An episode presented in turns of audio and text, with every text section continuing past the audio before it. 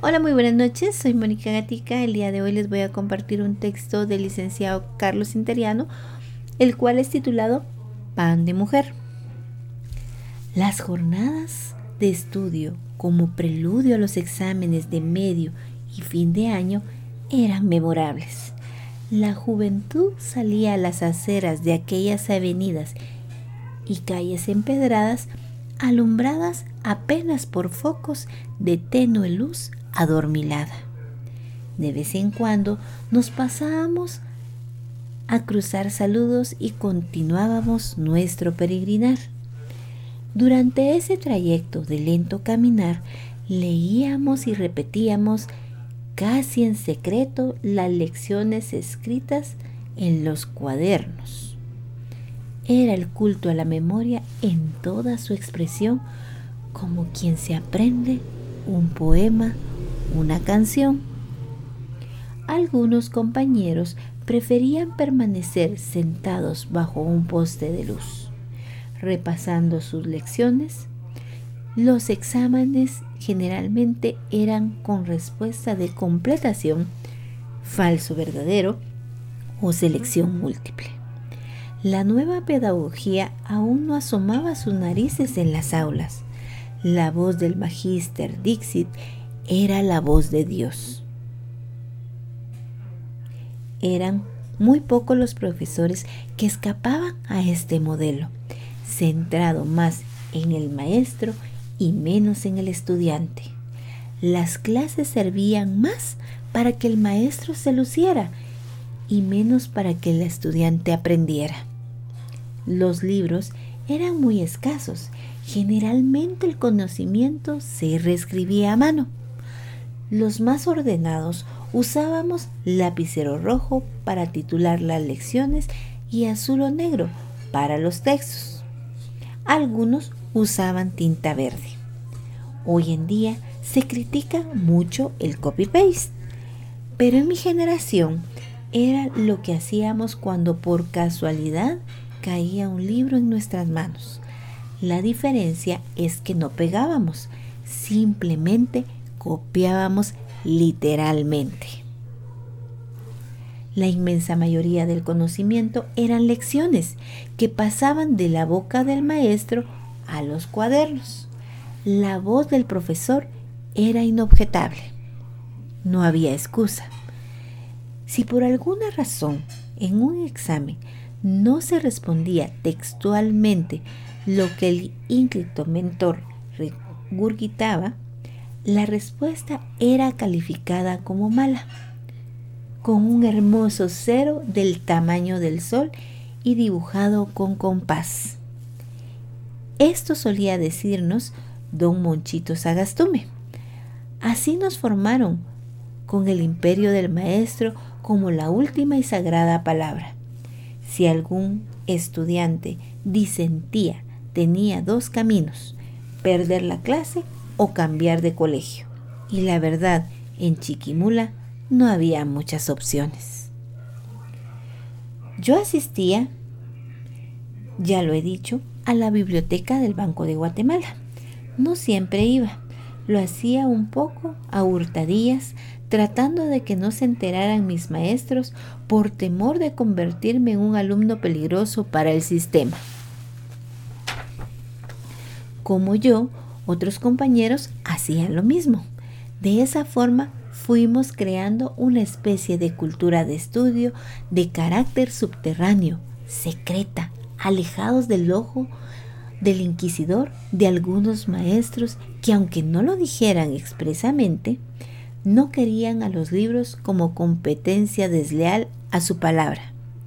Por supuesto, hubo maestros que de haberse enterado habrían aplaudido nuestra decisión, tales como la inmensa Perla Lobos Leiva y el gran humanista Ricardo Ibarra Solórzano, dos pilares que fueron a mi juicio las guías de mi vocación humanista. Por cierto, doña Perla Lobos era una mujer menuda, bonita, de mediana edad, con ojos rutilantes y voz muy bien timbrada, enérgica a morir, con un conocimiento profundo de la materia que nos impartía y una didáctica excepcional. Nos enseñaba la clase de literatura hispanoamericana y literatura universal. Su curso lo tenía desarrollado en un manual que ella había mecanografiado e impreso a mimeógrafo. Con ese orden impresionante, cuando en mis años de estudio de la Universidad de San Carlos recibí un curso con la doctora Luz Méndez de la Vega, literata de altura, simplemente me recordé de las hermosas lecciones de Seño Perla y no tuve ningún tropiezo académico. Pero Seño Perla era también una mujer temperamental, directa, llamaba al pan pan y al vino vino. Imponía el orden en su clase a lugar. Cursábamos cuarto grado de magisterio cuando una mañana entró presurosa, como siempre, a la clase.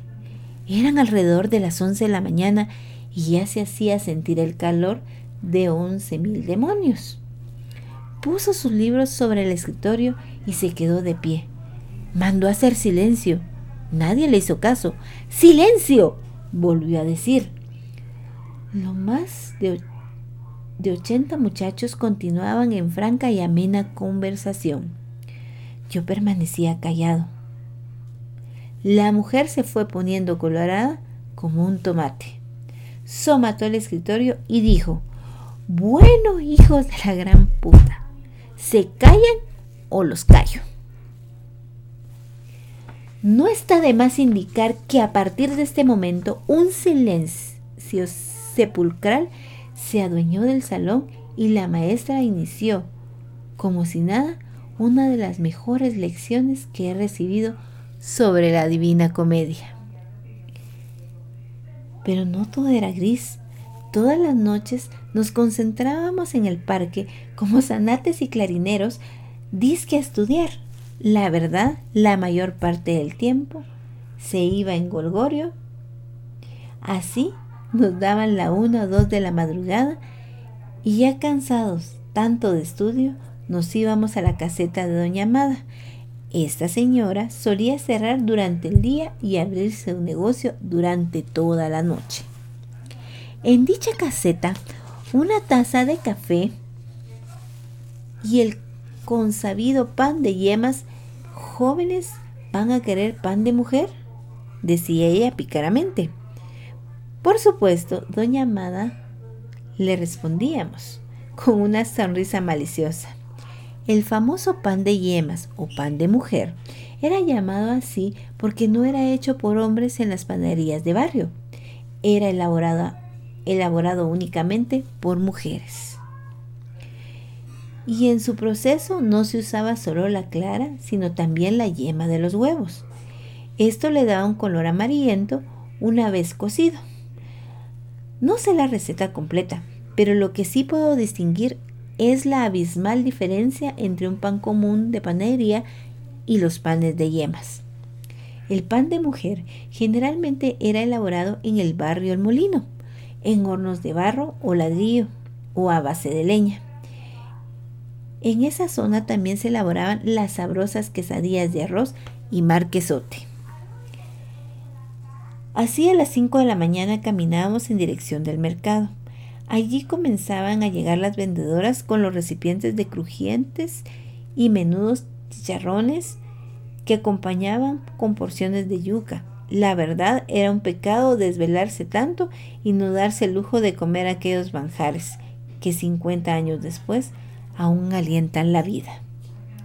Pasamos, pasados los exámenes, Comentábamos los resultados. La verdad, a mí siempre me iba bien en mis notas.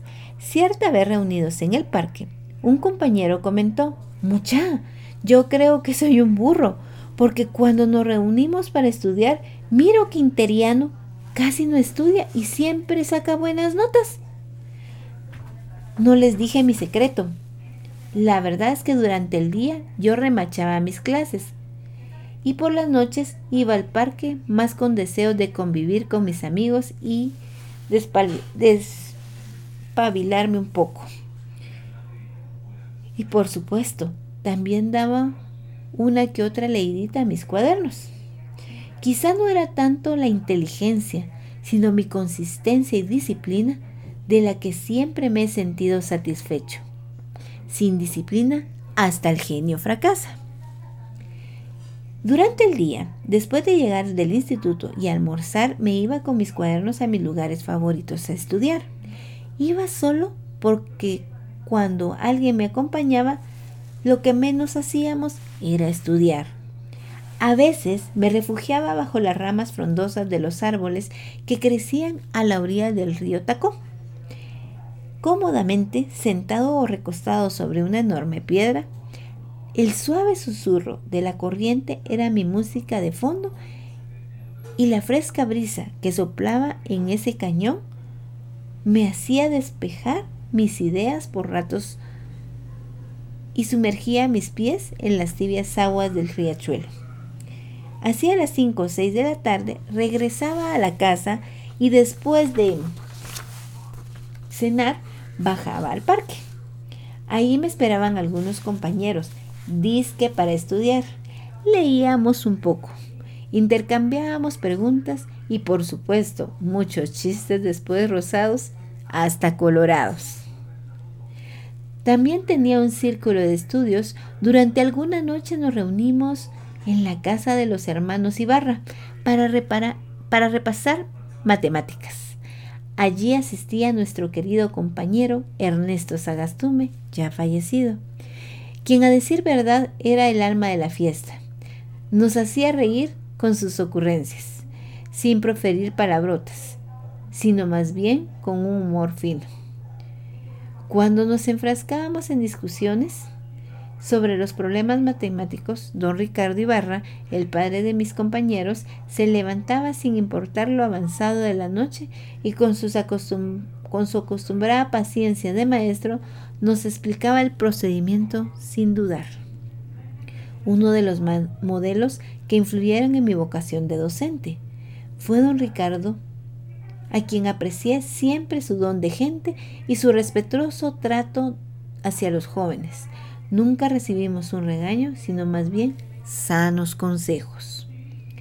Algunas veces se me escapó a Chiquimula con mi gran amigo Gustavo Bracamonte y con mi familia y como los perritos de Pablo, durante el camino voy salivando recordando el sabor único del pan de mujer, la quesadilla, la yuca con chicharrón o la vieja refresquería de Quincho, donde aún se puede degustar el refresco de el fresco de pepita y un buen trozo de torta rellena de manjar, una de las razones por las cuales Chicumula se ha quedado con, se ha quedado en el alma.